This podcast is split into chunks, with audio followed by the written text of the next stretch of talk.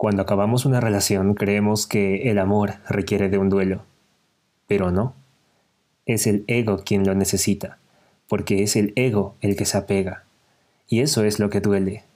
Duele desapegarse de todo lo que alguna vez creíste tuyo, de lo que crees necesitar de la otra persona para ser feliz. Duele salir de la falsa seguridad que te daba creer que esa persona era tuya. Eso es lo que lloras. Lloras el apego, no lloras el amor.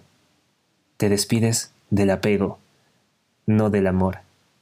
Es el ego el que necesita entender que todo lo que alguna vez pensó suyo, en realidad nunca lo fue, y que aunque dos historias se junten, cada una conserva siempre su propia narrativa. El ego necesita desapegarse y para ello hay un duelo, de cinco pasos.